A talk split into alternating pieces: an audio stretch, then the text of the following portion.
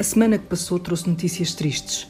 Falo das mortes de António Manuel Espanha, de João Gilberto ou de Mordilho, ou seja, de gente que fez do seu tempo de vida um tempo de transformação para melhor das vidas dos que os rodearam. Todos foram homens livres, todos exerceram essa liberdade de forma partilhada. Detenho, no entanto, no argentino Guilherme Mordilho, o ilustrador e cartunista que usou o humor e a cor para ir refletindo acerca da atualidade. Rever agora a sua obra tornou mais uma vez evidente como o humor é um dos ingredientes essenciais à democracia e saber rir uma das qualidades mais profundamente humanas ou humanistas.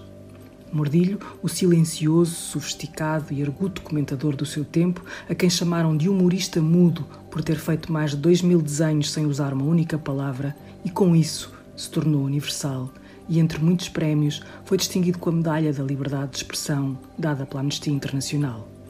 E Mordilho morreu num momento em que a sua arte, do cartoon satírico, parece ameaçada pelos iletrados do riso, por quem não suporta o humor em nome de uma correção que é a antítese da democracia.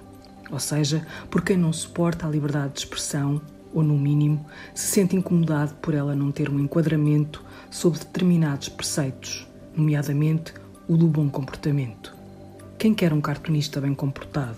De que nos serve um cartunista ou um humorista bem comportado? Mordilho morre depois da recente polémica com o cartoon do português António, no New York Times, lido por muitos como antissemita e que levou a direção do jornal a desculpar-se com a sua publicação. Mordilho morre quase no mesmo dia em que o canadiano Martin Adler é afastado das quatro publicações em que colaborava. A razão desse afastamento? Ter desenhado o presidente dos Estados Unidos a jogar golfe num campo onde estavam os corpos abraçados do pai e da filha que morreram afogados no Rio Grande quando atravessavam a fronteira vindos do México. E o desenho fazia-se acompanhar da frase: Importam-se, continua a jogar?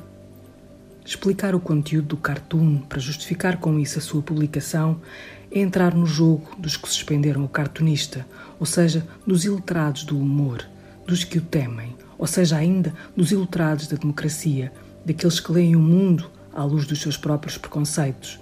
Na sua arrogância, eles tornam-se demasiado visíveis, encobrindo o espaço do outro.